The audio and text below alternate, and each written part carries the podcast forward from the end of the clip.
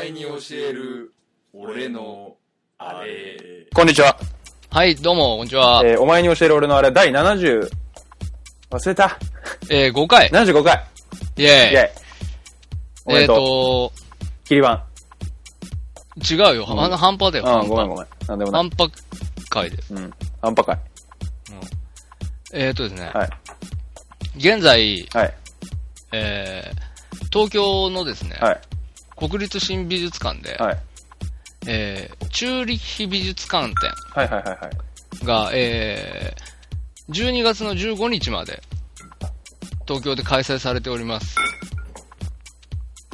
あの、私、ちょっとこの間、関東方面に行く用事があってですね、で、あの、ちょっと見てきたんですけども、皆さんにぜひ見ていただきたい作品がございまして、あのー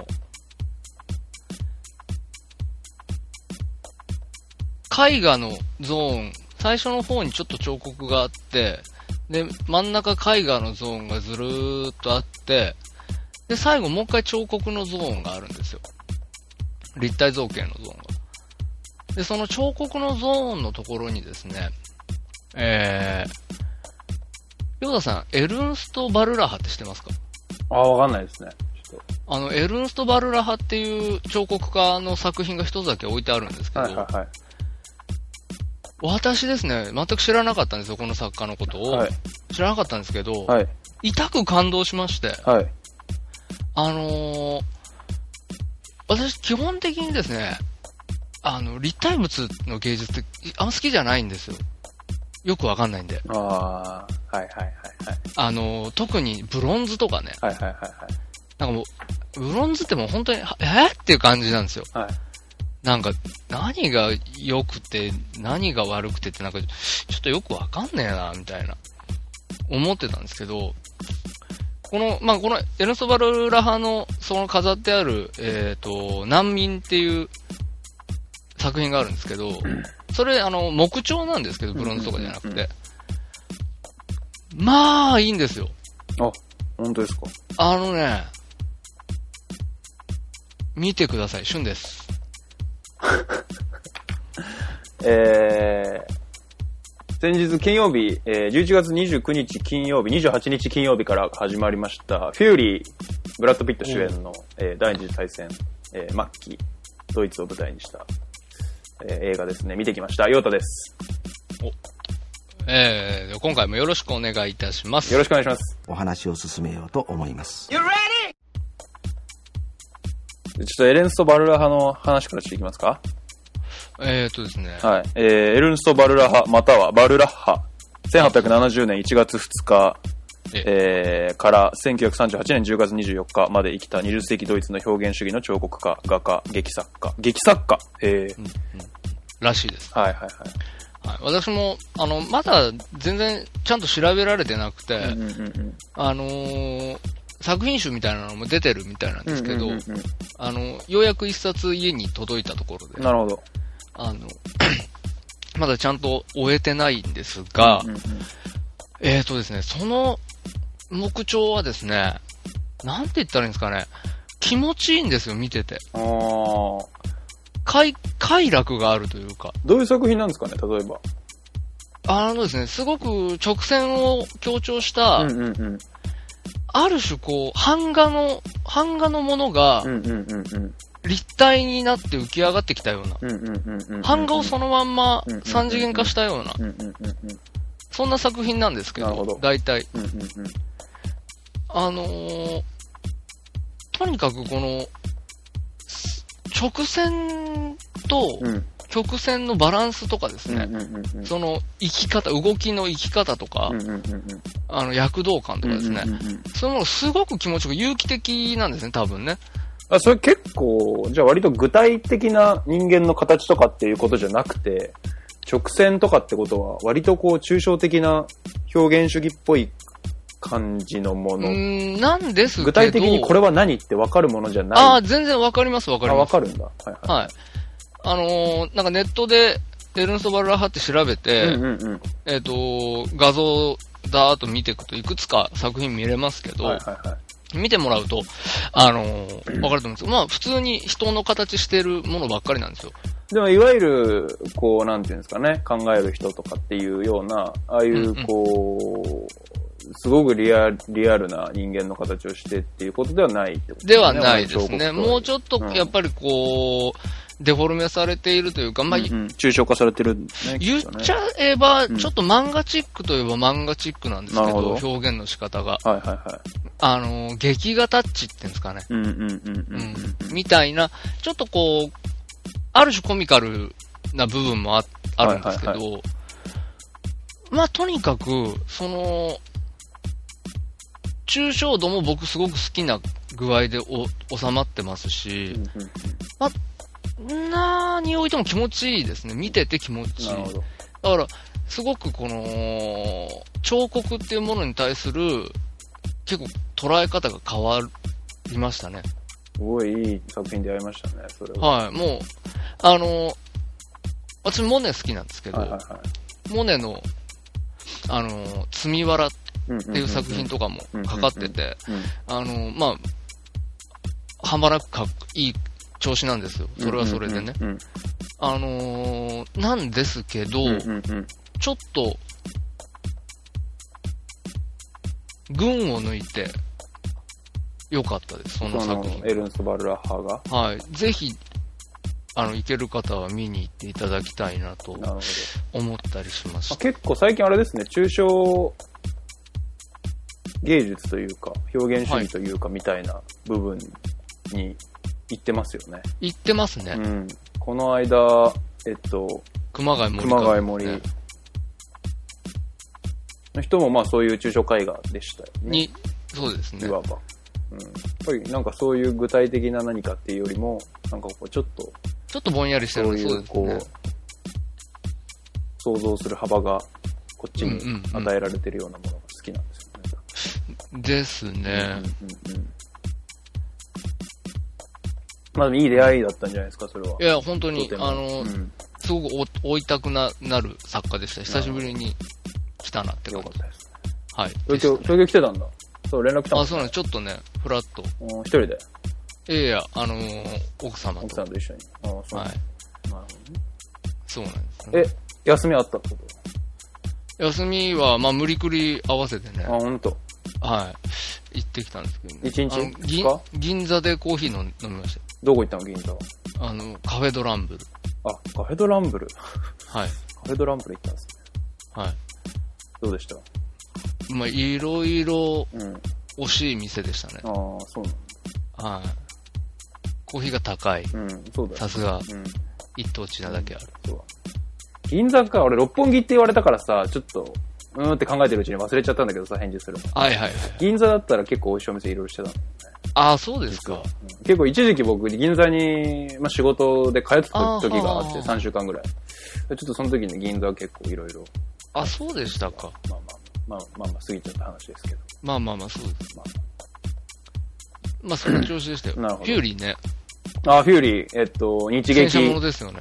日劇で見てきました。あの、東方シネマズ日劇、そう、これも銀座ですけども。はいはい銀座。というか有楽町ですけど、見てきてですね。まあ、なんか、まあ、プライベートライアンをやっぱり想起させるんですけど、うんその舞台設定を聞くとね、あの、トム・ハンクスの。うんでも、あのーで、そんなに、なんていうのかな。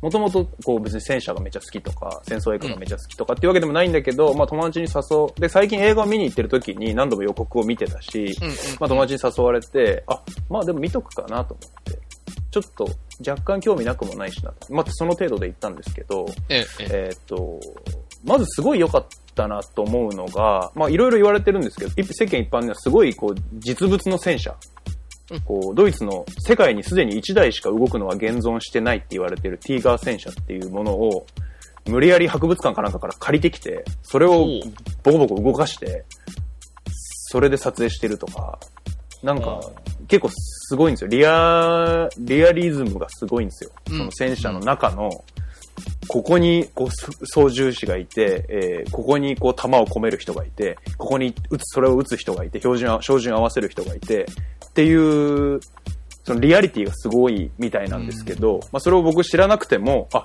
こういう風に、ディテールはこういう風になってんだ、戦車って、みたいなところを見せてくれるのはすごい面白いなって、て戦車のこと大して知らなくても面白いなと思ったんですけど、こう一番こう良かったなと思うのは、映画作品として良かったなと思うのは、こう、まあプライベートライアンとやっぱどうしても比較しちゃうんだけど、こう感動させる抑揚みたいなのがあんまりないんですよ。ああ、はは。本当にたった1日とす、1日ちょっとの、すごく、もうドイツがもう降伏寸前の、うんえっ、と、ある1日、まだ降伏寸前だけど抵抗しているっていうある1日を描いた作品なんだけども、うん。その中ですごくドラマチックな出来事があったりとか、こう感動のこうフィナーレがあったりとか、すごい語る質があったりとかっていうわけではなくて、こう結構淡々としてるんですよ。うん。そこがすごくなんか、だからめっちゃ売れたりとかしないんだろうなって思ったんですけど、全米があれみたいなのとかはいはいにはならないんだろうなって 全思っ米があれしないあタイれプしの。ないタイプだろうなって思ったんはでいすはけいどはいはい、。でもその、まあ個人的な趣味ですけどね、それは。そういう映画ってなんか、だからこそいろんなところに目が行くというか、こう、無理やりね、作り手の引きつけようとしてる部分に引きつけられずに済むというか、いろんなとこ見れるんで、結構そういう抑揚がない、まあ小説とかもそうですけど、そういうの好きなんですけど、すごく。そこに、すごいいいなと思って感動しましたね。うん、すごくこう戦争に、第二次大戦に対して、まあ、その戦争がいいとか悪いとかっていう議論に、まあ、なる人ももちろんいると思うんですけど、うん。その辺はまあ置いとくとして、一旦もう、もうこういう環境に置かれたんだから、もう仕事なんだからしょうがないって思ってるブラッド・ピット主人公が、こう、まあでもそれしょうがないって思いながらやるんだけど、それに対して怒りを持っているんですよね。その怒りがすごいいろんなところにこう、点在し、映画作作作品の中に点在していて、なんかその辺を見てると、こう、こっちもね、なんかこう、すごくちょっと不快な気持ちになってくるんだけど、それがなんかすごい、なんていうのかな。すごいすごい嫌な奴がいたりとか、すごいどうしようもないか辛いことが起きたりとか、すごいこっちも不快になってくるんだけど、それが結構見終わると、こう、すごい疲労感とともに、なんか満足したなって、なんかいい映画見たな、みうんたいなものにつながる。結構いい映画でしたよ。結構入り込んで、ぐっと見るような感じだったわけですね。ですね。ですね。泣きましたけどね、途中で。泣きますね。なんか、なんでもないところですけどね。なんかもうダメです ね。なんでもないシーンで泣きましたね。ああ、年です ね。うん。男同士のあれみたいなところで。ああ、まあまあまあまうあ、んでもまそあっち、系ですけどね。男同士のあれではう、んそれするよね。それしちゃいますよね。うん。うん男同士のあれのそれなんですけど。はいはいはい。そんな。だからもしね、あのタイミングがあればね、キュウリね見て、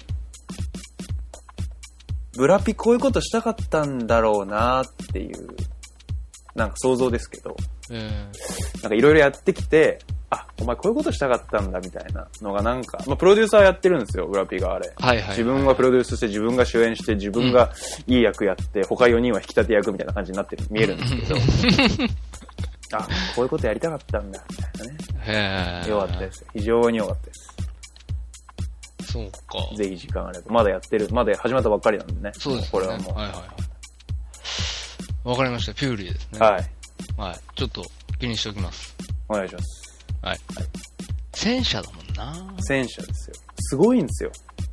そんなに興味ないんだ、戦車。いや、俺もそんなに興味ないんだけど、うん。マジかってなる。あ、本当。そうなんだ、戦車って、みたいな。ああ、なるほどね。うあん。あなんかまあちょっとネタバレになっちゃいますけど、アメリカ軍のシャーマン戦車っていう戦車3台と、ドイツ軍の最強って言われてるティーガー戦車っていう1台が3対1でやる、やり合うシーンがあるんですけど、あーそことかも結構やばい。超それ劣勢じゃないでそすこか。はもうリアルなんです。リアルな戦車を使ってるらしいんですけど、おーそこの撮影は。結構すごいですよ。あ、本う当ん。そこ多分、戦車マニアとかが見たらもうなんか、泣いてるんだろうなっていう。うん。勝つ、勝つの。アメリカ軍がギリギリ勝つの。あアメリカ軍が勝つの3対1なんで、もうそのティーガー戦車ってのはなんかマジ強い戦車らしくて、うん。なんか全然なんかもう何発ぶち込んでも壊れないみたいな。ああ、とにかく走行が熱いと。そうそうそうそう。ああ。しっかり、さすがドイツですね。うんしっかりしたものづくりですね。しっかりしたもの、まあ、そうそうですね。はい本当そうですよね。ちょうどで、あれですね。だから、エルンソ・バルラハは、あの、ドイツの人ですから、うん。世界大戦経験者ですから、第一次。第一次に、だからあ結の、従局、軍してたらしいですよ。あ、そうなんだ。はい。で、あの、その時点では、その、戦争よっしゃってとこだったらしいですけど、うんうんうんうんやっぱ帰ってきてから、ふざけんなって思うようにななっるてほど、。でね、なんかね、あれなんですってそ。れで多分あれでしょ、ナチスに弾圧されて、そうそうそうそう。んじゃなんか、大敗芸術だ。だって言われて、なるほど。あの、捨てられたりとかしまくっちゃったらしくてうん、うんあんまり残ってないようなあそうなんだ雰囲気でしたね。あのなんかよ、もう読んだところにようんなるるほどね。無理やりドイツと、ドイツ関連で、と。そう、ちょっとグイッといってみましたけどグイね。ッと繋げてみました。。はいいはいはい。や、本当どちらも、要チェックということですかね。ということで、よろしくお願いしますということですね。シャスはい。お話を進めようと思います。画期的なシステムを、えー生み出しました。その名も、えータイムリミット。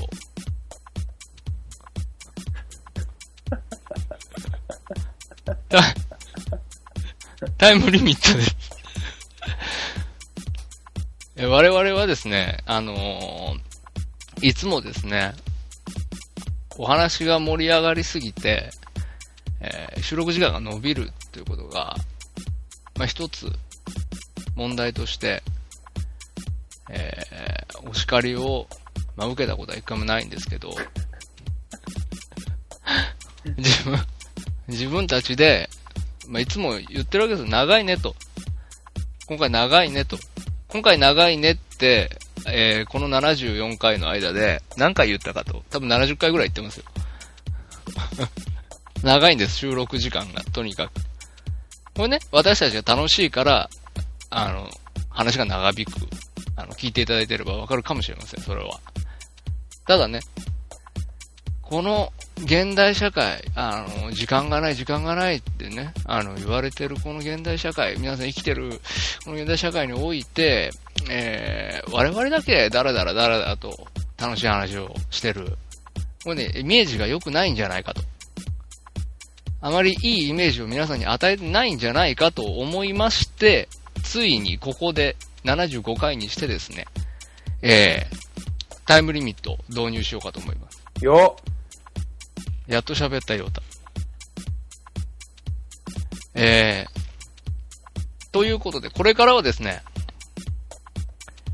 本編部分に関して、えー、1時間のタイムリミットを、我々設けようかと思います。この1時間、えー経ったところでですね、えー、タイマーが鳴ります。ビロリ、ビロリと。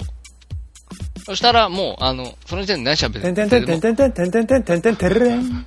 てんてんてんてんてんてんてんてんてんてんてんれんにしようよ。 うん、どれでもいいよ。うん。うん。まあ、それが流れます。そしたらもう、あの、どれだけ話が盛り上がってても、うん。どれだけ盛り下がっていても、うん。はい、そこで終了します。それ短かったらどうするんですかショートしてた場合。40分ぐらいで、あ、うんちょ今日ここで終わりかってなったら残り20分どうしますかえ、それは終わりですよ。無理やりやんないんだ。やんないです、それは。そんな、なんか、無理くり喋ってもね、無理くり喋りたいまあ僕らのまま、じゃあそれはショートはじゃあそのままにするとして、ええ僕らの場合、ほオープニングと本編とエンディングっていう、まあ3章で大体撮ってると思うんですけど、ええええええそうオープニングとエンディングに関してはリミットは設けるんですかえ、儲けません。あ、設けないんだ。じゃあそこがは1い時間とかになっちゃっても、それはそれでいいんだ。そうですよ。そしたら、あの、配信は、え、2時間です。そうそうそう。あの編集で短くしようっていう気がもうここ2年ぐらいないから。ない全然です。昔やってましたよね。昔やってたらもうなんか5秒以上沈黙したらそこ全部切ってたもん。うん。やってたやってた。そんなめんどくさいこともうできない。今だから言うけど、うん。最初の頃俺組み替えたりしてたもん。マジで一番最初に撮ってた頃。それ俺やってないよ、俺はさすがにそれは。俺はやってた。マジでうん。この話がケツに来た方がいいなとか言って、うんズボンってそこ切って、うん。後ろにぐちょっとくっつけてあ、マジか。とかやってた。俺がまだ編集触ってる頃はね。いやー、本当できないな。うん、やらないやらない。もう慣れたもんだって。まあだから、一発だっていう気持ちで喋ってるしね、最近、そうそうそうそうそう。な、こっちとしては生放送の気分ですよ。だか生放送ではないけ ど。ら。うん。変なこと言ったら切るけどね、そこは、ね。 まあまあ、ということで、うん。あのーこのシステムをちょっと、今後、やっていこうかなと。わかりました。はい、思いますので、皆さんもそのつもりで聞いていただければと思います。えー、では本編をどうぞ。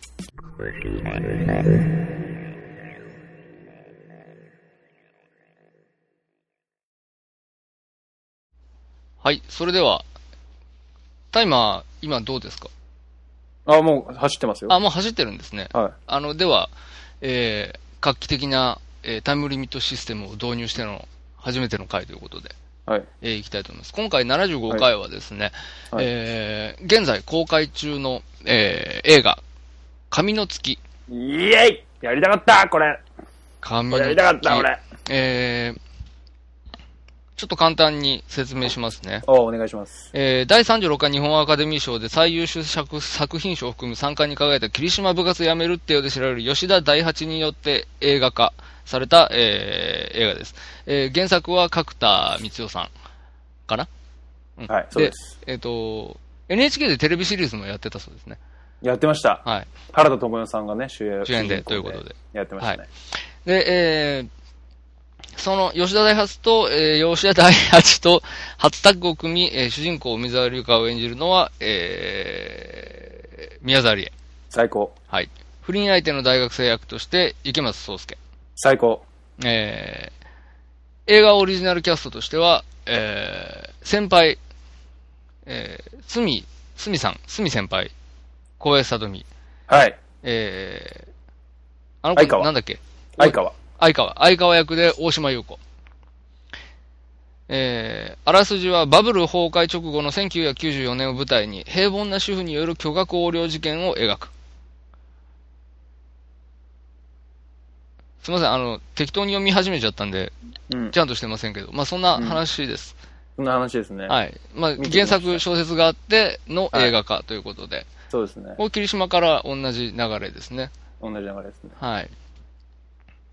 まあ、あの、我々ね、あの、霧島で騒いだ方なんで、はい。まあ、当然こ、れはね、僕もう大、もう最高で したよ。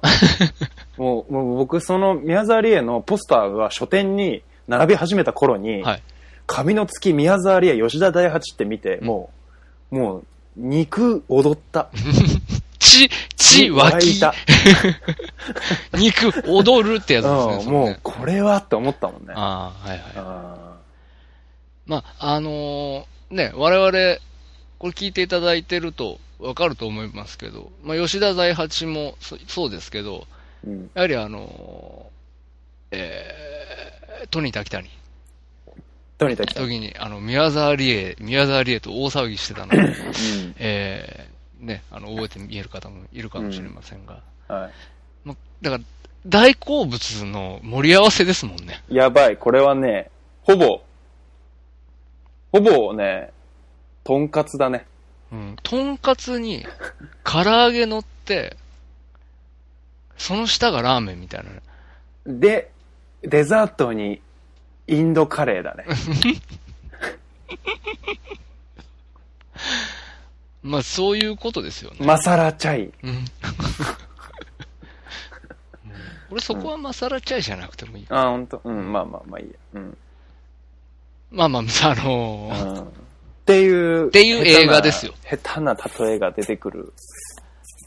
まあまあ、映画ですよ。うん。あの う、ん。こうわ、わちゃわちゃしてる感じも含めて、まあ、とにかく、うん。うん。期待通り、期待以上、そういう感じでしたけどね。どうですかまあ、僕はやっぱテレビシリーズ見ちゃってたっああ、てそういでうしたのもね、そあういえばっ。て、あと、角田光代僕結構好きなんですよ。あ、じゃあ読んでた。読んでないんですけあど、あ、はいはいはい。でもその前もって角田光代が髪の月について語ってるのとか見読んでたんですうよ。ーん。です元の角田光代の髪の月は読んでないんですけど、はいはいはい。で角田光代さんがなんか吉田大八から脚本が送られてきて「私は一切その脚本を読まずに、はい。 OK を出しましたみたいなかっこいいことする、ね。話とか、死者で初めて見て、もう体の震えが止まりませんでしたみうたいな。ん。もうめちゃくちゃ期待してて、だからそれ、それで、はいはいはいでもテレビシリーズも大好きだったし、はい。はい。で、まあ、見、見終わった直後の感想としては、はい。やっぱりね、一旦その見終わった直後はテレビシリーズと比較した上で、ちょっと物足りないな、みたいな気持ちが実はありました。あ、そうですか。そうなんです。へえ。え、もうこれ、ちょっと喋り続けちゃいますけど、いなんか言ってくれないと。 僕ずっと喋り ますよ。なんかこれ。下手したら。いや徐々に、徐々に進めていきましょう、徐々にね。 まあ、どうなんですかね。まあ、ちょっと僕テレビシリーズを見てないので。まあまあまあまあまちょっとそこの比較のしようがない。だから先にいいですよ。もしあれだったら、そこと比較だけ軽くしてもらって。あ。ああ、いいですか。はい。テレビシリーズ、やっぱり、まあ、NHK で、NHK ドラマでやってたんですよ。はい。だからね NHK ドラマって11回とかやんないで、まあ、7回か8回ぐらいで終わっちゃうんですけど、うんうんそれにしてもやっぱり全部通してもやっぱ1時間かける78回あるんで、うん映画よりやっぱ長いんですよ当然やっぱ中のポイントポイントのイベントその旦那さんが例えば出張に行くくだりとか、あはいはい出張じゃないや転勤するくだりだとか、あとはまあその池松壮亮演じるそのは不倫する大学生との出会いとか、うんうん初めてその、まあ、一線を越える瞬間みたいなうんのあったじゃないですか、まあ、要はホテルに行くっていうシーンだと思うんですけど、っていうのの部分とかそういうところの描かれ方がやっぱりディテールが、まあ、やっぱてあー当然濃いんですよねはいテはいレビシリーズの方が、やっぱそこと比較しちゃうとあどんどんどんどんストーリーが進んでいっちゃうなっていうのが、やっぱ多少こっちとしては物足りなさというかうーやっん。ぱりそれと比較、まあ、っていうのがまずはありましたね、うんううんんうん。なるほど、なるほど。はい、最初のボリュームの違いっていうとこですね。うん、まあよくある話ですよね。やっぱ小説と比べてとか、やっうんうんぱその、その辺にまずは一回僕ハマっちゃいましたね。う見ん。あー終わった直後なるは。ほどねうんまあ、ちょっと見て、僕見てないから何とも言えないんですけど、うんうでんうもん。僕はね、すごうくんその、物語のひ進み方とかうんうんうんがうん。、すごい、やっぱ、抽象的だったりしたじゃないですか。うんうんう特んに、はいはいはい。あの、ことが転換する。特にその、あの、池松壮亮とのうん関係が転換する、発展する瞬間っていうのは、はい。結構唐突だったといえば唐突だった。唐突でした。はい、すごく早い展開で、タンタンとい行ったんで。うんうんうんううんん、したんですけど、うん。うん私は割合、そこに想像の余地があって面白かったですけどね。それはね、その、そういうところは。なるほど。うん、なんか、あの、細かく描かれすぎてなくて、良かったというか。僕もね、そう思うんですよ。おう、さっきから見た直後はって僕繰り返してたと思うんええ、ですけど、ええ、見見た直後そう思って、で、まあ、ちょっとこのまあ収録もあったし、収録終わった後に、あのまあ、ブログにちょっとか感想書きたいなと思ってたんで、はいはいこの自分でこう思い出しながら、ええ。うん。こう書いたりしてたんです。文字、文字起こししてたんですけど、でそう考え、こう反数してるうちに、あ、その、ディテールの描かれなさうん。が、すごくその映画的というか、うん。うん。うんそこがすげえいいんだなって思い始めたら、なんか、通勤の電車の中でどんどん興奮してきちゃ って、あ最高の映画だったなっていうのが、あの24時間遅れぐらいで来たっていう、珍しいタイプの感動をしたんですけど、で今はもうね、あもうテレビと比べても全然日に、まあ、ひくまあ、全然別物だと思いますけど、うんうんうんまあ、最高だった、本当にいい映画だったなっていうふうに今は思ってますね。うん。あのー、僕もね、この収録があったんで、はい。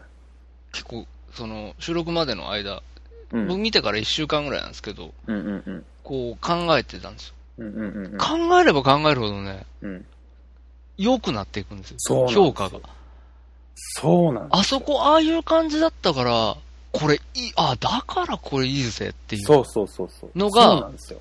う。すごくわかる、その感じ。池松壮亮との、その、電車のど、電車のシーンでね、はい初めてその、知り合って、電車で向かい合って、バーってあーありましたね電車が行きで、あの、スパってこう、宮沢りえが切り替わって、向こうのホームにいたのに降りてくるシーンまで、はいほとんど会話しないじゃないですか、しないですね池松壮亮と。はい。全然会話しなくて、この目線のやりとりとか、その、なんていうんですかね、こう、態度とか、はい。空気感みたいなのだけで、あ、恋に落ちたんだっっていう、恋に落ちたっていうか一線超えるんだっていう、そのなんか、多分小説ではそれはできないし、うんうん。テレビ版では結構もうちょっとやりとりがあったんですよ、ね。ああ、なるほどね。だからそうじゃなく結構バサッと吉田大八がそういう演出というか脚本というかまあちょっとわかんないですけどそういう映画的な演出にしたっていうのはうん。すげえいいなって思いましたね。いいっすよね。うん今、あの、降りてきたとこって言ったじゃないですか。うん降りてくるところ、はい、もうどうにもなんないぐらいすごくなかったですかすごくしかちょもあっとそこスローモーションなんですよあそのうシーンだけだけじゃないかもしれない他のシーンもスローあるかもしれないです けどあそこだけ覚えてるんですけどスローで宮沢りえが降りてきてごらん、そう、しかも、無音ですよ、あそこ。うん、あ音消えるんです無よ。音だったっけ無音だったっけそそううだ音っけ消えるんですよ、あれ。ああ、もうあそこね、たまらんっだすからあれ、こう、なんていうんですか、べーっと、電車行って、ザーっと行って、はいはいはい。まあ、いろんなこと考えたんです、僕も。ああ、考えましたね、僕も。あの時どうなるんだろうなって、こうんのうんうん、後、うん、この、宮沢りえのうん、態度っていうか、その、ホームにいるのか、電車がいなくなったら。ホそうそうそうそういなくなーっムたにとこいるのか、いなくなって、うんうんうん、池松壮介一人残されるのか、うんうんうん。もしくは他の展開なのか。なんかどうなんだろうな。でも残るよな、ホームに。この感じなら、そホうそうそうそうームに残るよなって思ってたら、いなくなったと思って、あ、うんそっちかーって思ったはいら、はい、それ。音消えて階段か なって、あんなった時に、うん、あのー、すみません、これは本当に、めまあ、そういう、そういう意味で言いたいわけじゃないんですけど、はい。あそこ階段から降りてきて足が見えた瞬間から、うん。僕はあの、勃起しました。め、うん。よかったね。 よかったね。それはよかった、よかった。いや、あの、うん、なんて言うんだろうな。なんかね、興奮のピークに達したね、あの時。うん、あのシーンはね、やっぱ最高のシーンですよね。その、なんて言うんだろやっぱりう。もう嬉しすぎたのもあったうしん、ガッツポーズですよね。なんか、無音で、うん。神が降りてくる感じうん、はいはい。まあでも確かに神降臨ですよねあれは降臨シーンン。うん、そう、もうねそこ、までではない。そこまででは ない。降臨心ではない。うん、そこまでではないけどね。あのーそれぐらいのね。本当に白尾です、あの演出の仕方は。ただ宮沢りえの魅力みたいなところで言うと、えなんか、ちょっと地味だったじゃん。え、地味でしたね、今回。宮沢りえをあそこまで地味にするの結構すごいな。大変だと思います。う。うん。だってどうやってもさ、めっちゃ綺麗じゃん。溢れ出る綺麗がありますからね。じゃん。はでもそうなってなかったじゃん。あ、結構地味じゃんって最初のシーンでさ、い。はい。スパって印象付けられる続けられましたね。はいじゃないですか。だからそれを、いや、うまいなと思いましたね。だからそこは。うーんだか。らその、ちょいちょい出てくる、その宮沢シーンが、宮沢シーンじゃ ない。階段から降りてくるところとか宮、沢そのすごい買い物して、リッチなうんうんうん、こう、ふこう、リッチに振る舞う宮沢りえとか、あの辺でやっぱすげえ派手に綺麗じゃん、綺麗っていうか、すごい魅力がバンって出てくる風に撮られてるじゃないですか。うんでそのギャップを作るためのその最初の地味さを出してるのが、なんかすげえうまいなってうん。感動しましたね、そこは。まあ原田知世もそれはそうだったんですけど。うん。なんかね、私ね、それについては、うん。確かにその、どんどん綺麗になっていくんですけどう、んうんあのーいな、行くんですけど、うん。最初に感じた、うん。その、地味な女さっていうんですかねうんうんうんうんう、んが、最後の最後まで、ああ、はいはないはいはい。くならなくて、はいはい、これが、うん、あの、あのクライマックスですよ。うんうんうんちょ今。回、ネタバレありですよね。まあね、もういいんじゃないもう半分ぐらい過ぎてるでしょ、映画の期間。そうですよね。だし、今まかあら見に行く、やつ我々はちょっとも遅うい、し、もネタバレする側ですう。から。そうそうそうそう。いつも言いますけどそうそうそう。うん。今見てないやつはもう逆にもうどうしようもない から。やめとけ。これ聞いて、うんあやっぱ行こっかな、みたいな。あそんな軟弱なこと言ってたやめとけバカうやんめとけごめんなさいはいうんあの、ネタバレするネタバレしよ方うなんでしますけど。うん。うん。まあまあ、あの、また後でクライマックスの話するとして、はい。その要は、ずーっとなんとなく、その最初から感じた地味だなって、地味な女だなっていうう、んうんうん。あの、地味さからは飛び出なかったうん、宮沢りえが、うん。その、あのクライマックスって文字通り、その地味さからもうバーンって飛び出るんですよね。はいはいはいはい。まあ、あん時あはの、ね、宿敵との戦いのシーン。そうそうそう、宿敵との戦いを経た後の宮沢りえのね、飛び出方がすごかったですよね。うん。もうね、あれは、なんか、どうにかなっちゃうかもしれないと思ったもんね、見てて、俺。あ、あなた俺が。あ、そう。うん。うん。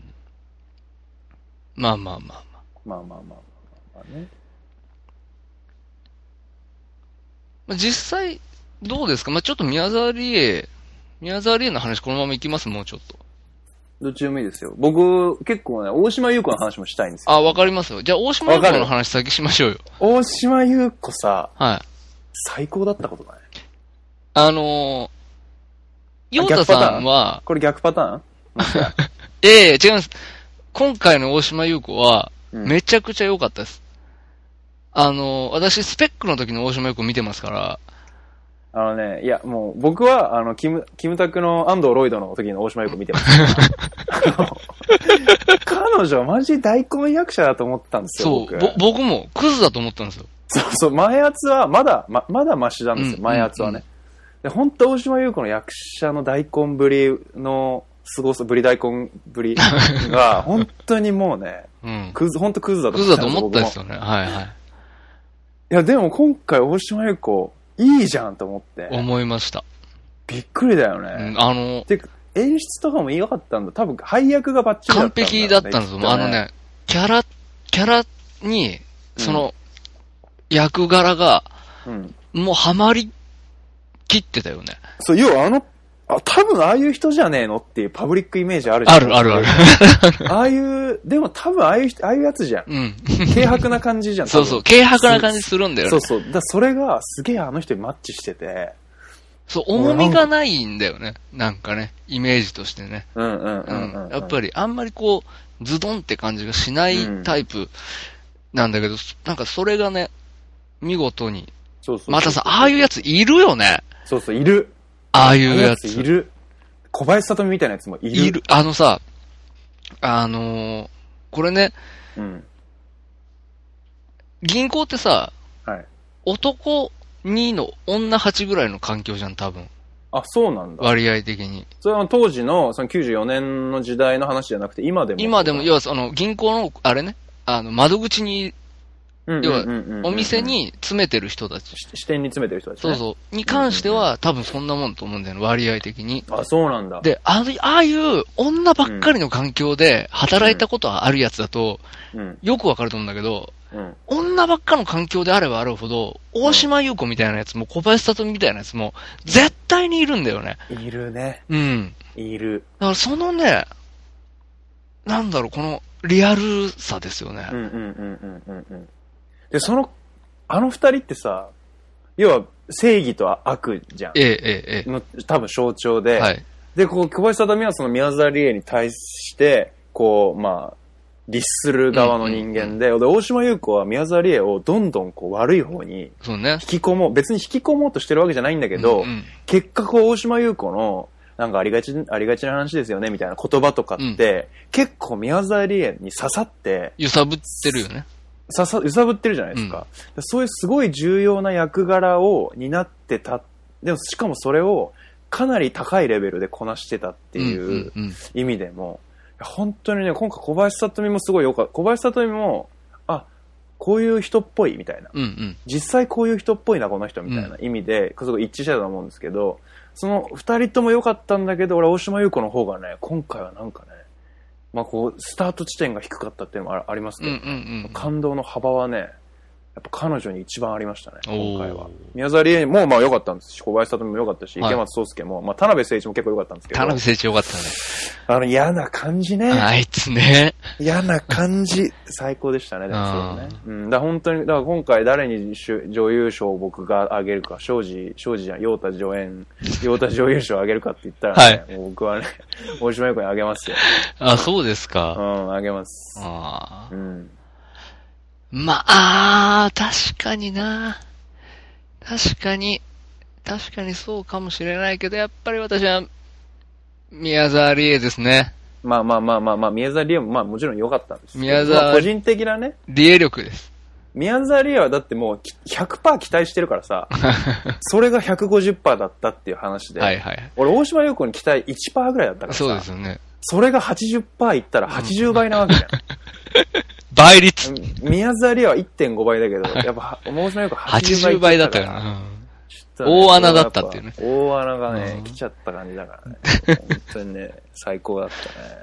まあまあまあ、本当になんかう、ん思いがけず拾い物した感じありましたよね。いや、本大当島に優ね、子これからはもね。だから大島優子頑張っていただきたいです、いいもん見たなっていう感じしましたよねぜひうんこれは本当全然ね、前圧に負けない、もしくは、全然前圧食ってる感じが。まあまあ、あの、今回のことだけで言えば、うん。全然大島優子でしょ。軍配でしょ。全然本当に、はもう安藤ロイドの時の大島優子、本当に、どうしようもないクズだと思いましたけ どね。い。 まあまあ、大島優子ディサーやめときましょうよ。せっかくいい、まあまあそうですねいい仕事したんですかそうら。です。まあ本当いに、やだから見てこう、こう今後もね、本当楽しみです。ええ彼女ええ女優、女優として女の優業がね。彼女。はいはい。はい。あの感じな。草いのる彼よ女。ね。はまあなんか本、当に、最後いなくなるところとかもまで含めて、あ、こういうやつっぽいと。うん。本当こういうことしそう、この人と思って。抑えるときは抑えますよね、みたいなね。そうそうそうそうそう。そう。抑えるときは、抑えそう、大島優子っていうね。そうそう、抑えるとこ抑えそうじゃん。うん。そうそうそう。それがね、たまらなく感動につながりましたね。うん。うんまあ良かったですよね。よかったですね。相川、いい。で、その、しかもオリジナルの、ですから、あーそうですね原作に登場しない役ですから、はいやっはいはい。ぱその、そういうとこも含めても、やっぱ監督に対しての、こう、なんていうんですかね、やっぱり、ありがとうっていう気持ちが、ありますか。吉田大八さんありがとうっていう気持ちがやっぱ 強い。うん。から、彼女たち二人による、なんていうんですかね、に、ちょっと翻弄されてるみたいなとこあったじゃないですか、宮沢りえ。はあ、はあはで、そこがすごい僕今回ポイントだったなって思ってて、あはあ、はい。あのーまあ、ちょっとテレビ版との比較ばっかりで申し訳ないんですけど、原田知世を演じる梅沢理香さんは、かなり主体的に自分で決めて、不倫もするし、自分で決めて、かなり綿密なこ計画を立てて、うんうん横領もしたし、おおほうほうでもうちょっとテレビ版なんで、まあ、ネタバレしちゃうと、最後自分で出頭するんですよ。海外に逃げるんですけど、おー最後出頭してそこでし終わるんですね、ドラマが。だうかーんら基本的に全部自分の思い、主体性で動く梅沢理香なんですよ。なるほど。で、今回、まあ、宮沢りえ版においては、うん俺ほとんどね、主体性ないと思うんですよ、あの人にうは。ん。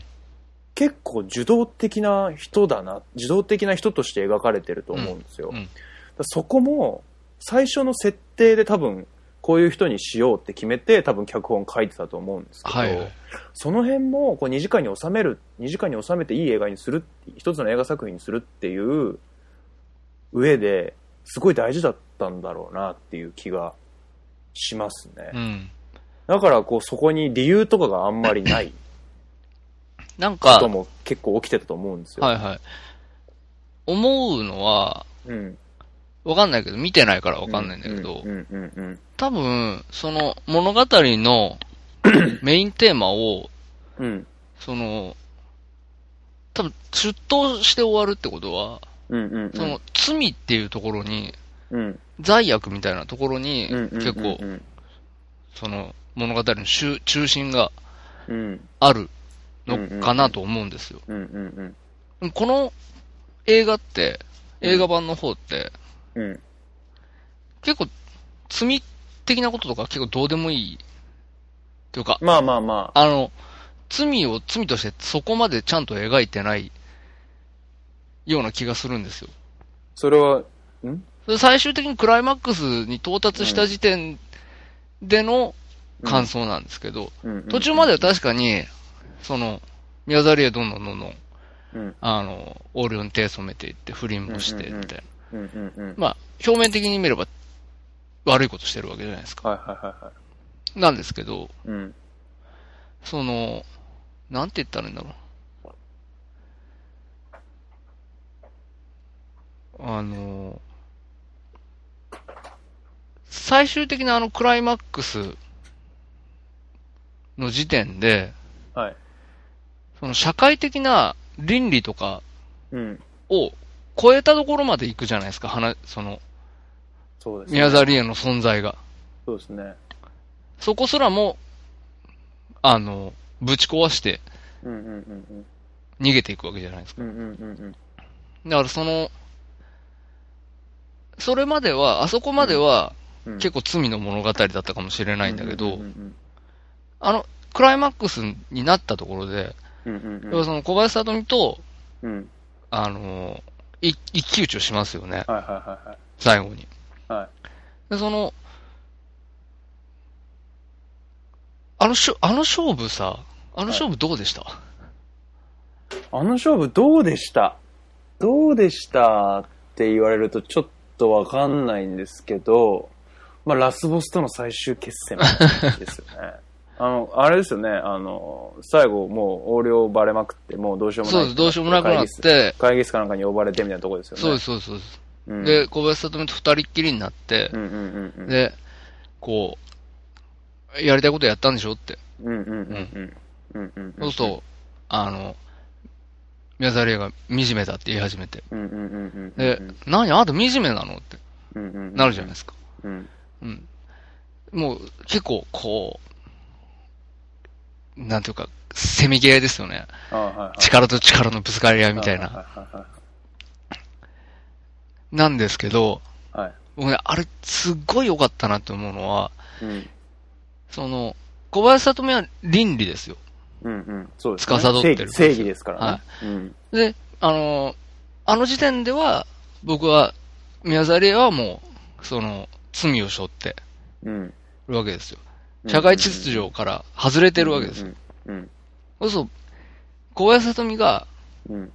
こう、お金で手に入るうん。楽しみや幸福は、うん。限界点があると。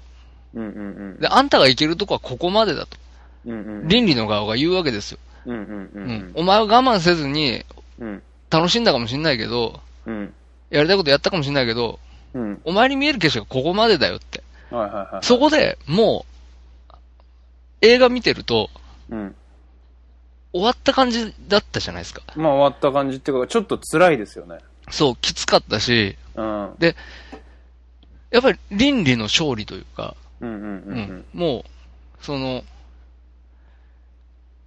惨めさを吐露した時点うん。で、うんうん宮沢りえが、うん。あの、完全に小林聡美が優勢になったはいはいはいはわけですよ、あの時点い。はい。で。で、もう、大なたを振ってですね、うん。小林聡美が、宮沢りえの首をバスーンって、うん。お前に行けるとこはそこまでだってはい、はいはい。やったように見えたんですよ。見えましたね。。そう見えう。ましこうしたらなんと、たはい。これ言っていいですか言ってください。はい。その、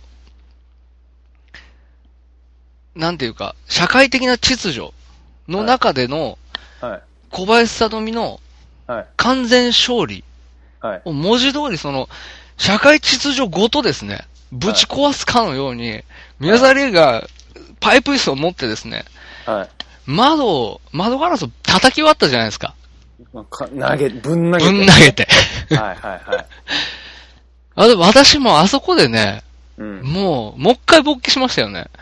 これは、あの、すいません。物理的にじゃないですけど。でしょでしょううねん。。これは物理的にではないえ、です。それさっきの階段化のシーンは物理的に そう物理的に。い気持ち悪い。や、まあまあまあ。まあそれはでもそれはね。うんなんか、 さ階段のシーンはね、本当に興奮の極、極地だったんですよ。うんそれ別に宮沢りえが綺麗だからとかそういう話じゃないんですよ。うんうんうんあの演出が嬉しすぎたんですよ。あー僕もびっくりしました。こんなことになるだなん て。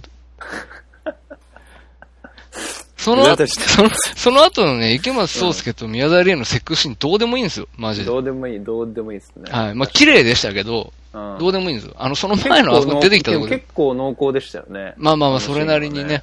二人のはいベッドシーンは。まあまあで、ちょっと置いといて、その話は。はいはい。そう、あの、要は、あそこで宮沢りえが窓ガラスをぶち破った時点で、うん。もう罪の話じゃなくなったわけですよね、あそこで。もう、うんうんうんあの、社会的倫理っていうところから、うん話が、まあ、次元が変わっうんちゃったというか、うんうんしかもそれはそれまで積みうんのことを積み上げてきたもの、うんをうんうん見事に、その、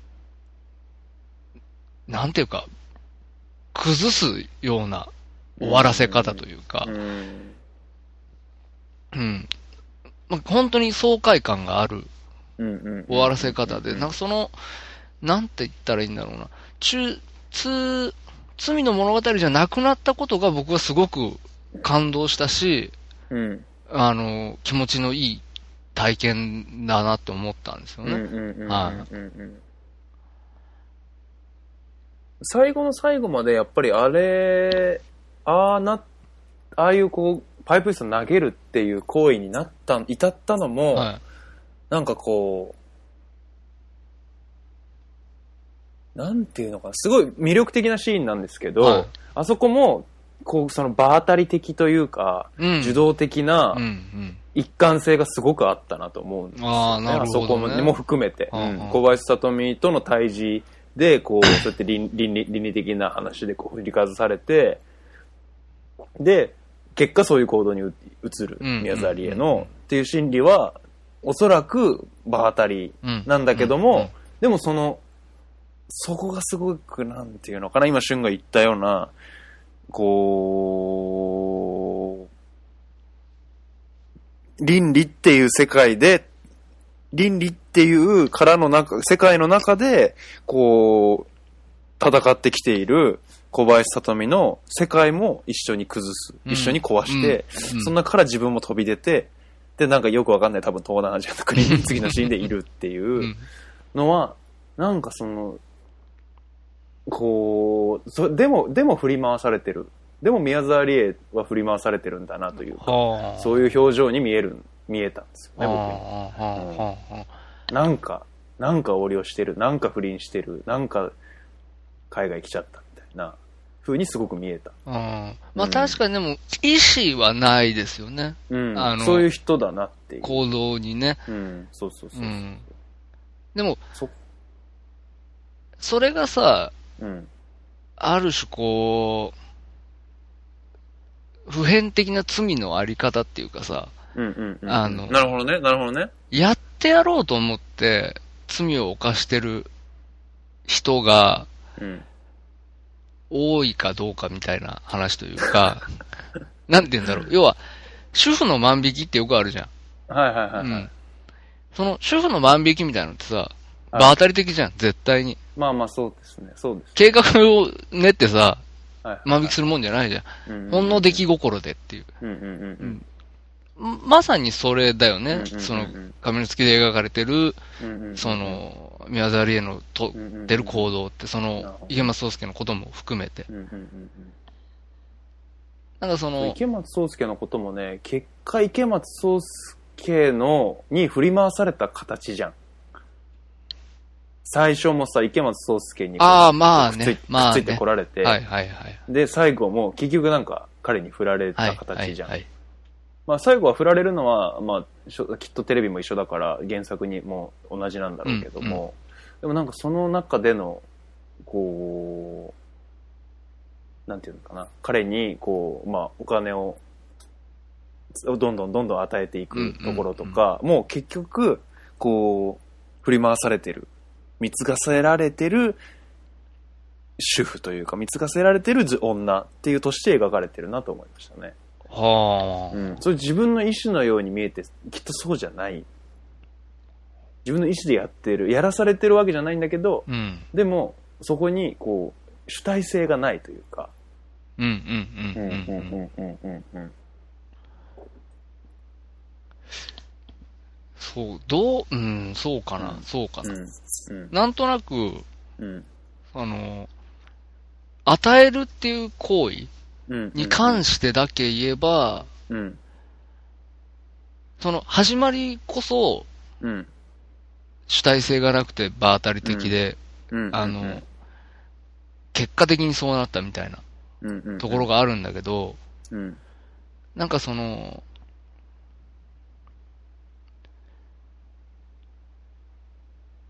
ああいうお金を与えるみたいなうんうんうんうん。行動に関してはさ、その、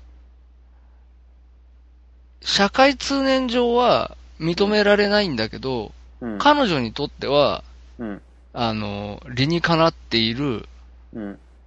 その、方法を取ってる。そうだね。だから自分の存在を、自分の存在価値をうん自分で確かめるためうん。とし,、としての不倫だったし、としての貢ぎだったのかなっていう。はあ、はうあ、んは結局こう家に自分の存在価値があ。うん。家にない、ない、ないというか、その旦那さんとの関係の上で、うん自分のことがすごい軽視されているうんう。ん。うん。あ、でも結構会社では割と重視されてるんだよね。あの人の存在価値がね。まあでもなんかその、うん。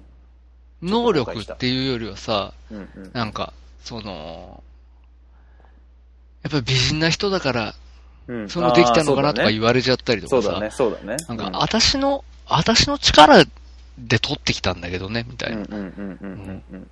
のが認められなかったりとか、そういう部分はあるかもね。うん。そういうこと言われるしね、結局あのじいさんにも。ああ、そうそうそううそん。自分のことをちょっと勘違いして、結局こう、なんか最後焦ってさ、こう色仕掛けで契約取ろうとするんだけど、いやいや、お前そういうことじゃないよって実際逆におじいさんから言われちゃうみたいなシーンあったじゃないですか。あそことかも、こうすごくその、自分の見えてる世界と、が、実は違ったというう。うか、んうんうん。その、いや自分はその会社で言われてるように、まあ、き結局そういうまあ顔が綺麗とかそういう部分が自分の魅力でそこが仕事に生きてるっていうふうに自分では見えてたんだけども、うんうん見え始めていたんだけども、でも結局でもそのおじいさんから見たらそうじゃなかったっていう、うんなんかそういうすれ違いって結構あの映画いっぱい出てきましたよね。うんうんうんこうただ田辺誠一も闇なただその別に宮沢りえのこと嫌いなわけじゃないじゃないですか、うん。うん妻のことを嫌いなわけじゃないし多分愛してるし、うん。すごくこう軽率に扱ってるわけじゃないんだけどああいう言動をしちゃうっていうのうは、ん結局価値観の違いとかこううんなんかこう生きてる世界の違いとか、うん見えてるものの違いとかっていうことなのかなって、単純に悪い人いい人ってそういう話じゃないんだなっていう、うん同じせ同じ部家にいるんだけど見えてるせ見えてるものが違うといううんうのかな、んうんうんそういうのがうまく描かれてるなっていうふうに思いましたね。それはなんか霧島の時もそういうことを思った気がする。ちょっと忘れちゃったけども。うんうんう。ん。まあ確かにそうだよね。特うにん田辺誠一なんかはそうだようねん。悪気はないっていうやつですよねわ。そう、悪気ない。うんそこが嫌なんだけどね、うんまた。うん、そこいやいや嫌な、すげえ嫌な感じなんだけど。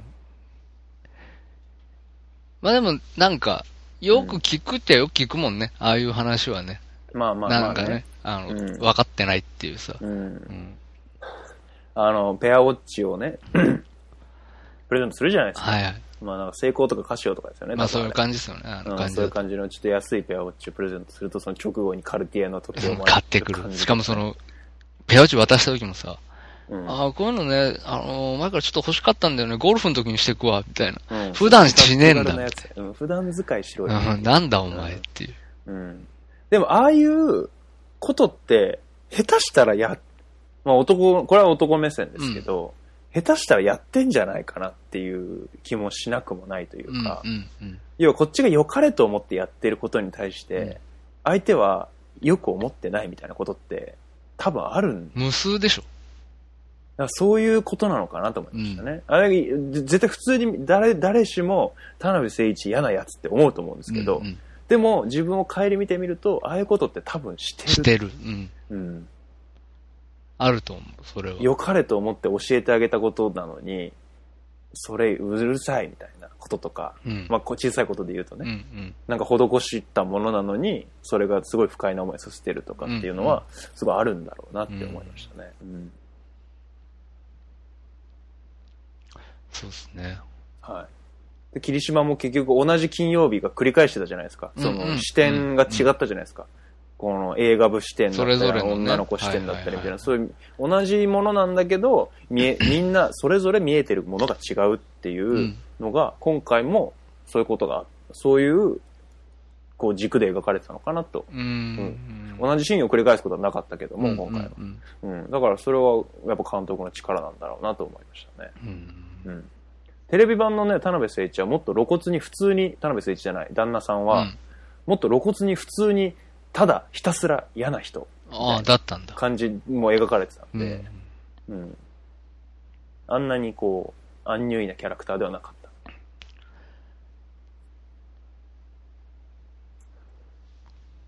田辺誠一。田辺誠一で田も辺誠、一感じ悪かったな、でも。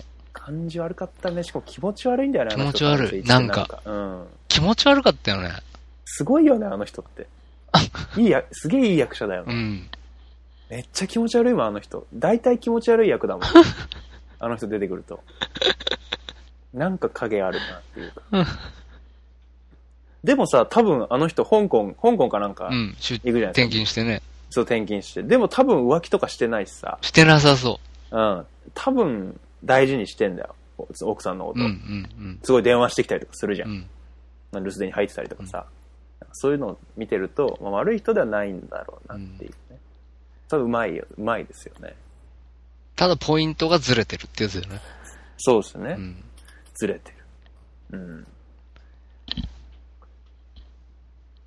めっちゃ疲れなかった映画あのめ見見て見終わった後あヘあッド。ヘッドになんなかった疲れた。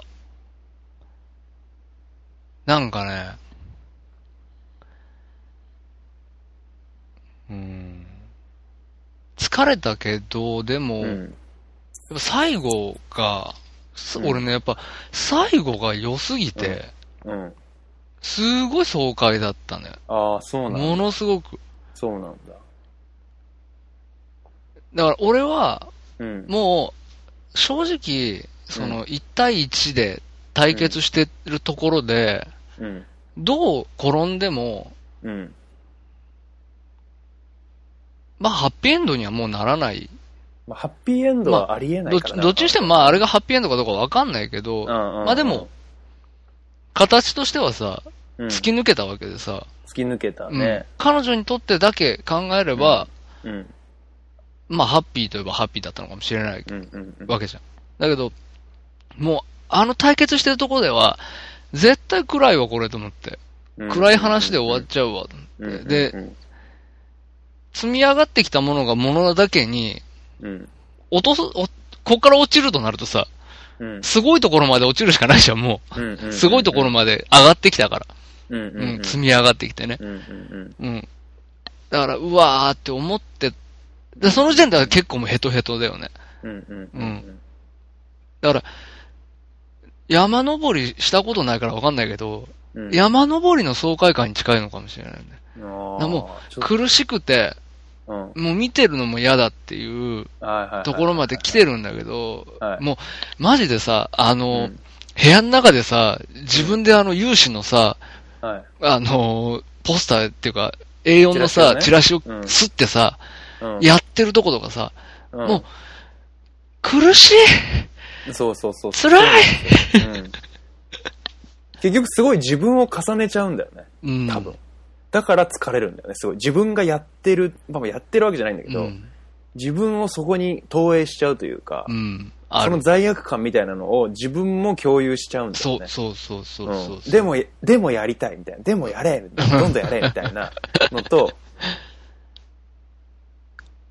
それは見てる最中に、あの、最初に横領するところあるうんじうゃなんいですか。あの、 200万大島優子に、うん。はいはい。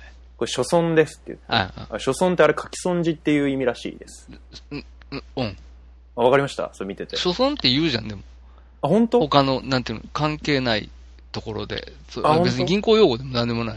あ、そうなんだ。所存って初めて聞いたんですよ、所存って。うんで。最後まで所存ってなんだろうなと思って、ああー書き損じか、みたいな。うん。でその書き損ですごいねリアルらしいあの時代うにん。書き損じを利用した横領っていうのうがん。考えられなくもないみたいなうんぐらいのレベルのそのやり口らしいね、うんあれはうんだから結構多分リサーチされてるんだよねすごいなんか、まあ、その聞いたんだよね、確か。あそうなんだ実際のちゃんと調査してるんだ銀行の人か何かに、うんうんうんうん横領の手口でマジでいけるものとしたら、うんうん何があるかみたいなああ、そうなんこだ。とを、確か、インタビューしてるかなんか、なんかそちゃんとリサーチかけて、それ多分、吉田大八だよね。やったの。うん、と思うよ。角田光代じゃないよね、多分。どうかな。あ、その、なんテレビシリーズでは、ああいう風ではなかったんだ。なんかね、初村じゃないんだよあね、ーテレビシリーズでは。うんま。あでも確かに、あの、なんて言うんだろう。その、横領してやるぞと思って横領するんだったら、なんか、うんもうちょっと他の手口ありそうだもんね。なんかね、テレビシリーズでは単純に、この定期預金の証書を偽造する。うーん。偽造して、それを渡してお金をもらって、それを自分のカバンにしまうっていうやり口だったんだよ。だから銀行では一切知られないっうていう。ーん。うん。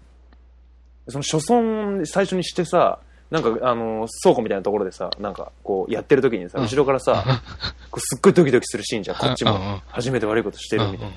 で、後ろからバーンってさ、小林さみが来るじゃん。もうあそことか声出そう。うわーって、もうお化け屋敷 だよホラー映画かと思ったもんね、もお化け屋敷。う。うんだからもうそういうのの繰り返しじゃん。うん。そだうかなら結局もう、もう宮沢りえに自分を投影しちゃうというかさ。うん。自分がやってたらとか思っちゃうし。そうそうそうそうそう。あとはね、なんかね、その、映画全体にというか、うんうんうん。あの、正直さ、その、要は、主婦の万引きっていうのがそうなんだけどさ、うんうん。向こう側とこっち側の境目すごく曖昧というか、実は誰もが想像まではしたことがあることっていうの。そうなんですよ。そう、悪いこととかさ、何でもいいんだけそどうなんです別よに万引きだけじゃなくてさ、はい。何でもいいんだけど、何かして、うん。あのーバレたらやばいことをうんうんうんうんうんするかどうかのその瀬戸際っていうかさ、うんうんうんうん想像するとこまで多分誰もが行ったことあってさ、うん。それを向こう側に超えるかどうか、それってさ、なうんうんうんなんて言うんだろう。例えば二十歳過ぎる前にタバコ吸うとかさ、うんうんうん、中学生の時にタバコ吸うのとかうもんうんう、んまあ悪いことだったりするじゃうんんうかん。うん。でもそれを想像してるだけなのか、実際吸うのかみたいなさう、んうんうんううんんだからその、いつでも実は向こう側に行けちゃうっていうのが、割合こう、リアルに描かれてたそうですね。なっていう、その、うん。だから、池松壮亮との不倫も、うん。なんて言うんだろうな。結局はああいうふうに家庭とかでさ、うんうんうん積み上がってきた、その、うん。なんとなく自分が大切にされてないっていう感覚とか。うんうんうん。うんで、片や、その、自分の美貌でうん契約が取れてたりとか、うんうん。で、あの、しかも超若い子が、うんなんか、ちょっとお私に興味持っちゃってんじゃないのこれ、みたいうんうんうんな。調子乗ってたんだよね、あの時、多あ分。ーまあまあ、そうだね。そういう時に、うんああいう神的降臨をしてやると、うん簡単に若い子は転がせれるみたいなさ。うんうんなんかその、でも、あれの描き方がすごく抽象的であればあるほど、うん曖昧なんだよね、その境目うん。ってうんうんうんうんで多分不倫とかもさ、うんうん正直、うん多くの人は想像まではしたことがあると思うんだ。うんうんやらないだけで。家庭が大事だったりとかするから。うんうんうんやらないだけで。うんうんうんだからその、実はその直前までを知っみんなが知ってるから、うんあれを見てると、宮沢りえの気持ちにどんどんなっちゃうというか、そうそうやそう、やったらこうなるっていう。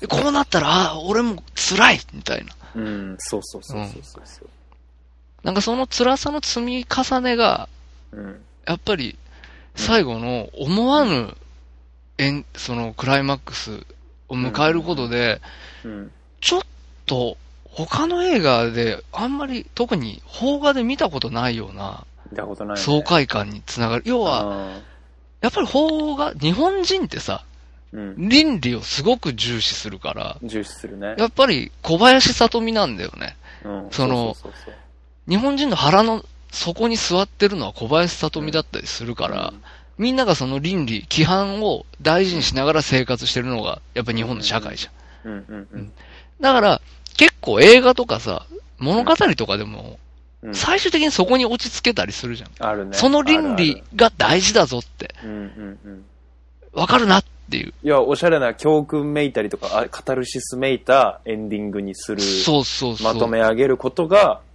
もう、多いですよね。そ邦画う、そう、に関そして言うと。う。なんだけど、うん今回の映画のエンディング、そのクライマックスはさ、うん正直なんていうか、悪いこととか関係ない、イエーイって、いや、そんなアホみたいな感じじゃ ない。まあではないんだけど、えーみたいな感じではないですないんだけ。ど、その、倫理に従わないで、うんうんうん。あの、走り抜けると見えてくる景色があるっていう、うんうん終わらせ方にしてるから、うん。なんかその、やっぱり洋画チックというか、うんなんか、かっこいい犯罪者みたいなさ、うんうんうんうん。結構そういう映画って多いというか、洋画だったら割合見るかなと思うんだよね。犯罪者がかっこいいまま終わる映画みたいな。うん。うん。だからあそこで最後までこう自分がだからもうあの最後の決戦もさ、うん結局自分を宮沢りえに投影してるからさ、うん自分が責められているような気持ちになるじゃん。うううでもうどんどんどんどん辛くなってくるじゃん。で、あのパイプ椅子を投げた瞬間に、うん僕と宮沢りえに、うんあの間にすごい距離ができるんだよね。あの瞬間に。はあだから多分、すごい、すがすがしい気持ちになれるんだよね。いや、そこで、引き戻されるから、僕らが。で、僕はそう思ったんだけど、はああそこでそのすごく近いところにあっうんうたんうん気持ちが、一気にバーンって、映画だって、あこあ。れは映画だっていなるうほどね顛末にしてくれることでうんうん、最後気持ちよく終われる。で、気持ちいい疲労感だけが残ってるっていう風にああ。なったのかなって、あまあこれは後からだけど、なるほど、なるそういほうど風。に、そういう風に思ったんですよ、僕は。うん。ああそこさ、はいあれだね。あのー、受け取り方の受け取り方の違い。違いがある、ある。そうってね、うんすごく受け取り方の違いがある映画だとも思うんですよ。うん例えば、うん。多分、人によってはね、すごうくん、今言ってたような、倫理が大事だろっていう教訓めいたものを、うん。最後あそ、あれを見終わって受け取る人たちもいると思うんだ。その、小林里美側になる、なって終えるってこと。えそそううそうそううそんううんそう、うんうんうん。あの、うん、あると思うんだよね。そそれのはそれ教で。訓を受け取るってことね。そうあの映画からね。そうなるほどね。こんなことしててはいはいダメでしょって。はいはいうんうんうん。確かに。現、そう、お金、そう最後に小林里美が言った見える世界の限界はここなんだよっていうのを教訓として受け取って帰るってことそうそう、要は、うんうんうんお金で得られるものなんて、うんそれだけしかないわけで、あんうんうん。あんたたちと。うんうんうん。あの、要は、我慢の積み重ねの上に、うん、その真面目にコツコツやってきたことの積み重ねの上に、うん。あのーみ、すごくす素晴らしい景色が見えるっていう、うん。要は、その、一番真っ当なあり方っていうんですか。うん。みたいなところに、収ま、うんその、を受け取る人たちっていうのかな、そういうものも、いると思うんだよね。だ俺はちょっつまんないと、な、その感じは受け取ってなくて、やっぱり、なんかその、てか教訓めいたものなんか別に受け取ってなくて、あ、全然受け取ってない。そうそう俺も受け取ってないよ。犯罪イエそれはーイってなって、 まあないや、犯罪なイってエなーいイってななってっないて、俺はそれもなってないけどね。あ まあまあなってないんで、なくてもいいんだけど、あの、 うんうんなんて言ったらいいんだろうな、その、こう、そういう、う、ある種、だけどさ、その、規制をかけていって、かけていって、うん倫理っていうもので規制をかけていって、うんガチッとスクラムを組んだ社会と、やっぱり窮屈だっていうのも事実なわけで、でもそこから得られるものもたくさんあるんだし、俺らはそこに乗っかって生きているんだけうど、んうんうんでもやっぱりその、うんその先の景色が見たいっていう欲求はどっかにあるっていうかさ、うんうんうんうんその、そこか、ら抜け出したところにあるものを見たいっていう、その欲求を手に入れた人を見れたみたいなうん、爽快感っていうのかうん。な。わかんないけど。なんかそういう、俺は本当になんかすごい気持ちよかったんですよ。俺俺は、でさ、宮沢りえ走ったじゃん。すごい走ったじゃん。走った、走った。あれさ、俺綺麗と思は、った走りながらさ、うん。ちょっとでもいいから宮沢りえが、ニヤッとかニコッとかしたら、うん。多分もう焦点してたと思うの、俺は。でもしなかったよね。しなかったそういう表情は。だかだからら、そういう気持ちではないんないだのと思うよ。宮沢りえは。そやってやったぜとか、そういう気持ちじゃないんだと思うよ。う。うん、うん、う。うんん。なんか、やらされてんだよ、あれも。だから。ああ。圧力的なことですかあ、なんかの、なんかにこう、押し、押しつぶされて、椅子を投げたし、なんかに追われてお、あれは走ってるから、うん。こう自分の、自分発信で、やってやったぜイエーイって逃げてるわけじゃないまあね。だろうなって思うね。うん。うんそう、笑ってなかったんですよ。笑ってなかった、ね。でも、笑ってなかったけど、うんものすごく綺麗だったじゃん。え、それは違うよ。宮沢りえがじゃないよ。うん映像として。ああ、はいはいはいはえ、すごく綺麗な映像として、い。うん。最後のあの走るシーンを用意してたから、や、やらされて、やってましたね。そう。だから、なんて言うんだろうな。あそこに、あのうん走ってる宮沢りえには、うん。美しき人生みたいなものが、うん。あの時点である、うーん。だと思うんですよ。なるほどね。だから、あなんて言うんだろうな。あそこで走ってる宮沢りえをうん。否定してないじゃんか。うん、映画とし否定てしてない。あの映画では全然否定してない。うん。から、うんその、まあ、犯罪イエイとは言ってないかもしれないけど、うん。俺の、俺はなんとなく、やっぱりこの、やったった感なるほどね、がを受けと受け、受け取るんだよ。よね。うん。でもあの映画ってやっぱ基本的に、横領は悪いとかさ、うん。横領は最高とかさ、そういう映画じゃないじゃないよね。う。うんん。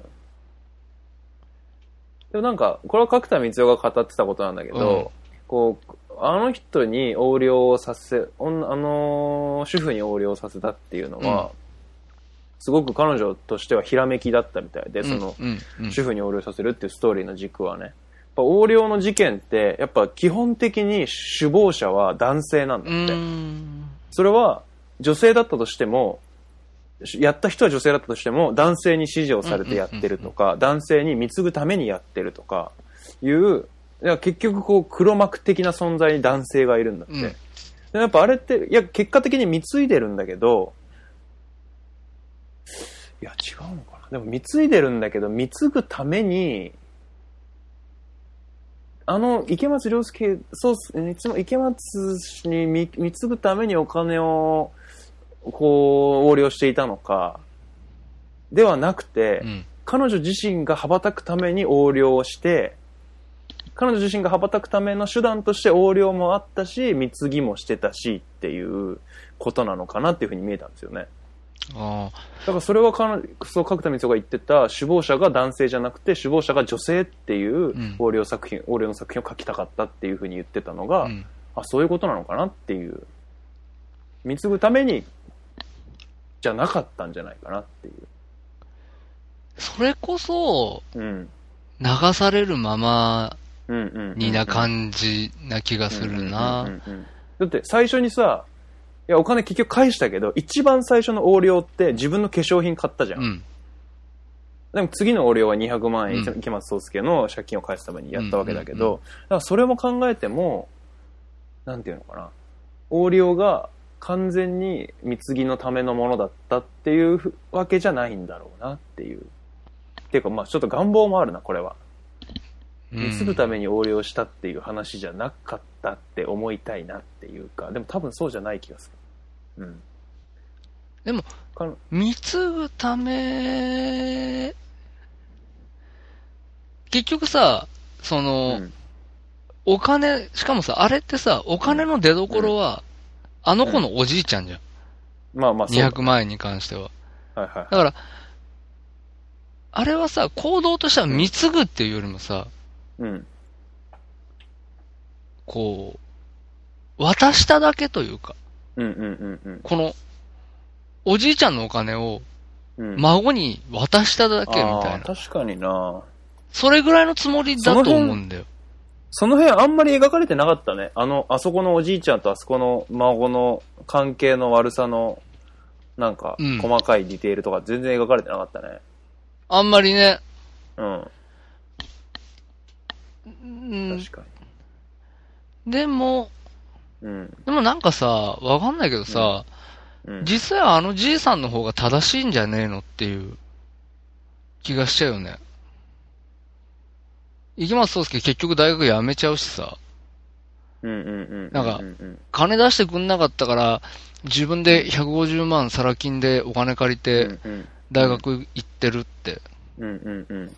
なんか言う、まあ別に貸してくれって言って、金貸してくれって言ってるわけじゃないんだけどさ、うんうんうんだけどうんうんなんか、こう、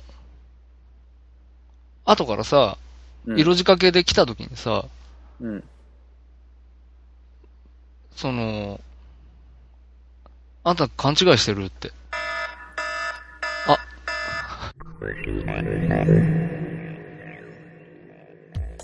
はい、えー、ということで、先ほど、えー、初の試み、タイムリミット、えー、タイマーが鳴ってしまい、えー、途中で終わりましたけれども、何か言い残したことはありますかそうですね。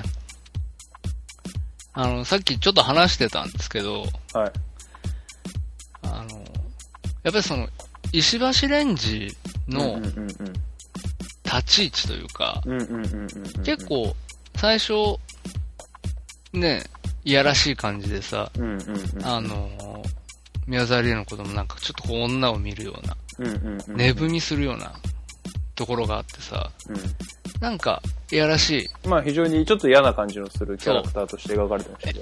描かれてたんですけど、うんうんうん。うんその、後半になってね、うん。えー、宮沢りえが色仕掛けで迫った時に、うんうんうん。こうかあんた勘違勘違いしてるよって、あんたあうんうんうのん言ったこと面白かったから俺は買ったんだよっうんうんうん。ていう、その、ところに至って、で、うんうん、あ。まあ、こう、ぼちぼちでいいんじゃないのって。うんうんうんうん。要はその、なんだろう、案外、まともな人だった、うんうんうん。石橋レンジは。そういう感じでしたね、どうも。うん。実は、うん。そうだったんじゃないのっていいうの、はありましたね。で、逆に、その、あの、池松壮介うん。なんかは、うん。こう、若さゆえの、うん。なんかこう、し世間を知らない感じというか、うん。うん。うん。だから、なんか金借りて大学行ってとかう、ん。なるほどね。そうそうそうそなうるほどね。奨学金が使えなかったからとか言って、そうですね。なんかその、若気の至りで借金作っちゃってるみたいなうんうんうん。ところもあったのかな、みたいな。うんそうだったんでしょううね。ん、案外、その、ふわふわしてるやつで池松壮介は、うんおじいさんの方が、まあ、あの、まとも。まあ倫理ですよね。そうう。そうそうそう。うん意外と倫理側だったのかそうなそうってそう。いうなのかな、な話んですてねいうのもありまなしるたほよどねっていう。なるほど。うん。僕はやっぱりあれですねええ。あの、まあ、アップルコンピューターをは宮沢りえがプレゼントしたことについてはやっぱ気になったなっていう。 果たしてそこでなぜ富士通のパソコンではなくて Apple コンピューターだったのかっていうところい。はいはい。が結構気になりますね。ああ、なぜそれをチョイスしたのかと。そうそうそう。かあれをもらってやったこれで家ではレポートが書けるみたいな話だったんですけど、ええ、えやえ。っぱレポート書くのにわざわざ Apple コンピューター必要かっていう疑問もやっぱありますし。そうですね。うんワープロそので良かったっていうのあそりうまそすようね。そうそうそう。で、まあ結果的には最後その宮沢りえがそれを使って、まあチラシを作る。まあ当時こう、まあデザイナーがみんなマッキン、デザイナーはこう調べて Mac を使って、Apple のパソコンを使っていた時代だったので、うんうんまあかあれを使ってチラシを作るとか、まあ池松壮介があれを使って、えー、ウェブサイト制作の仕事をかじるとかっていうので、まあ後々必然それで出てくるんですけども、なぜあそこで Apple の、まあ、パフォーマーっていう、えー、モデルなんですけども、はいはいはい。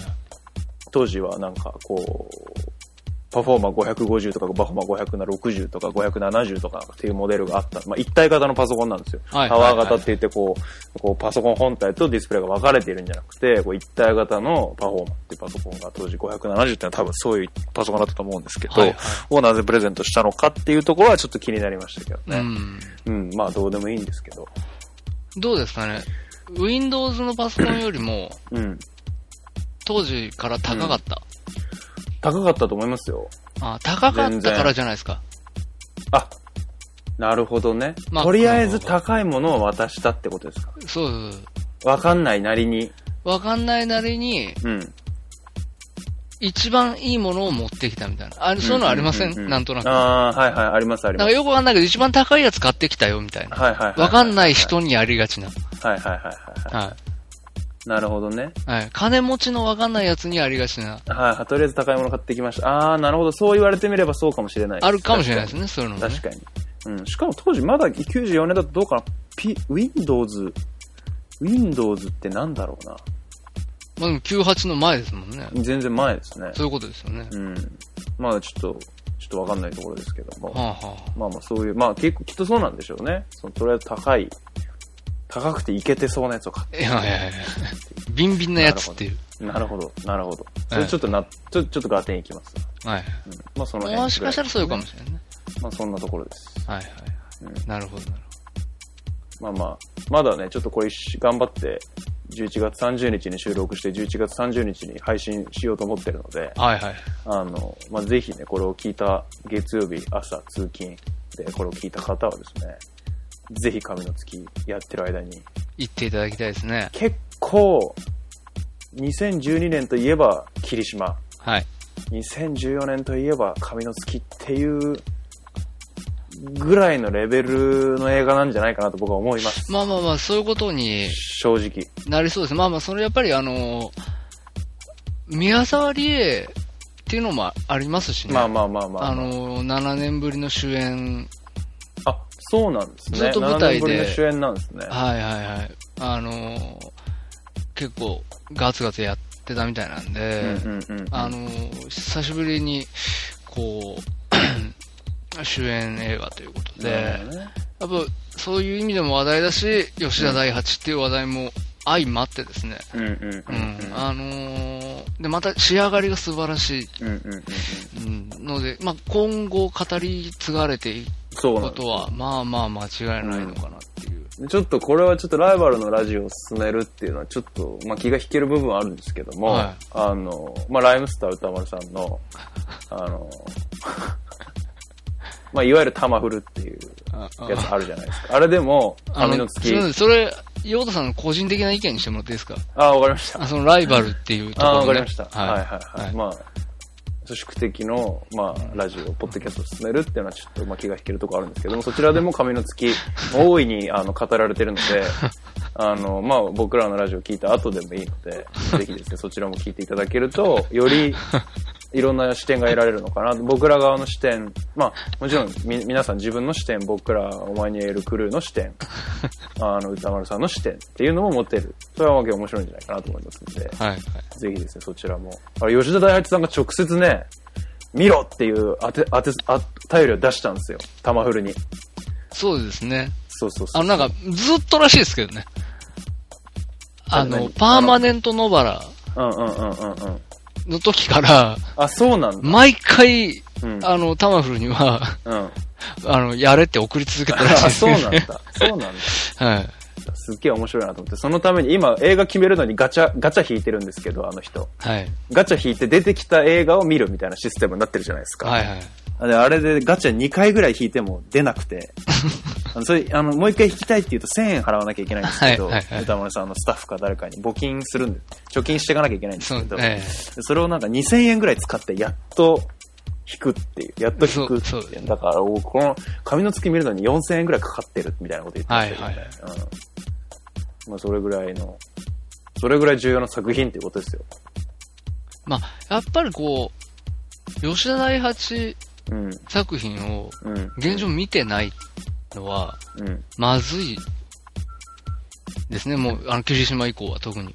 ああ、まあまあまあまあまあ。はいや、別に、これはかなりね、要チェックな監督って言え、言っていいと思いますね。はいうん。なんか、もしかしたら、うんまだ霧島見てないっていう人、もしかしたらいるかもしれないですけいど、や、全然いるでしょ。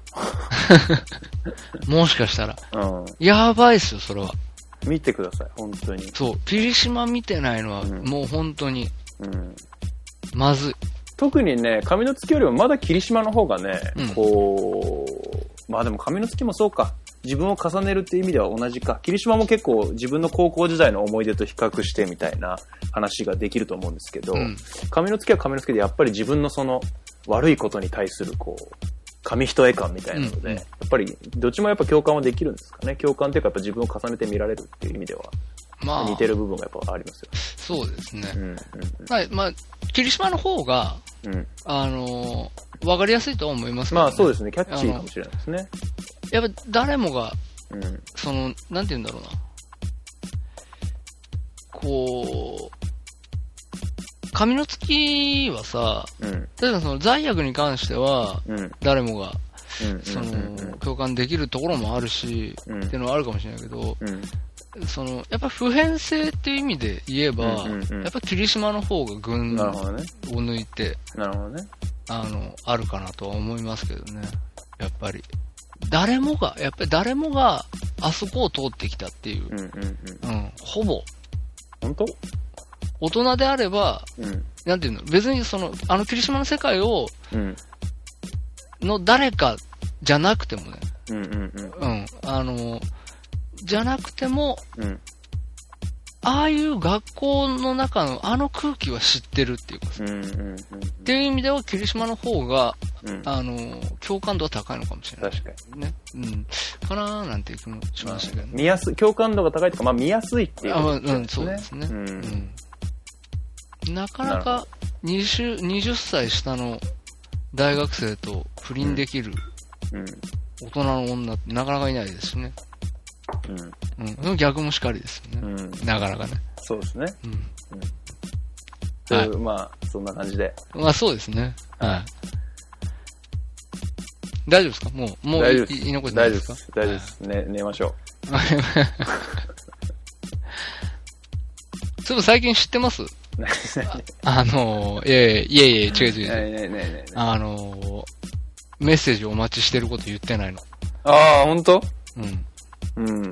まあ、どっちもいい からね。くれれば、くれればいいんじゃないかな。結構でも、うん。どうです最近結構、ハッシュをマニュエル、うんうんうん。盛り上がってますねやっぱね、やっぱね、前回はね、あれでしたよ。あの、やっぱりラファファがやばいっていう、ちょっとやりすぎなんじゃないかみたい な話は結構お前出て、お前たちやりすぎなんじゃないかっていう、。出てましたね。ああ、なるほど、なるほうど。ん。出てましたね、やっぱり。うん。うんまあまあでも、いいんじゃないですか。メールとか来てますか僕メールチェックしてませんけど、全然。メールはね、うん。まあとにかく動きがない。あ、動きがないですか。そうですか。うん。メールをちょっと送ってもらいたい、私は。あ、まあメール確かにね、あいいかもしれないですね。はい。うん。お前に教える俺のあれ、アットマーク gmail.com。はい。はい。あのーローマ字でお前に教える俺のあれです。うんアットマーク gmail.com。うんうんうんうん。はい。こちらが我々のメールアドレスなので、うん。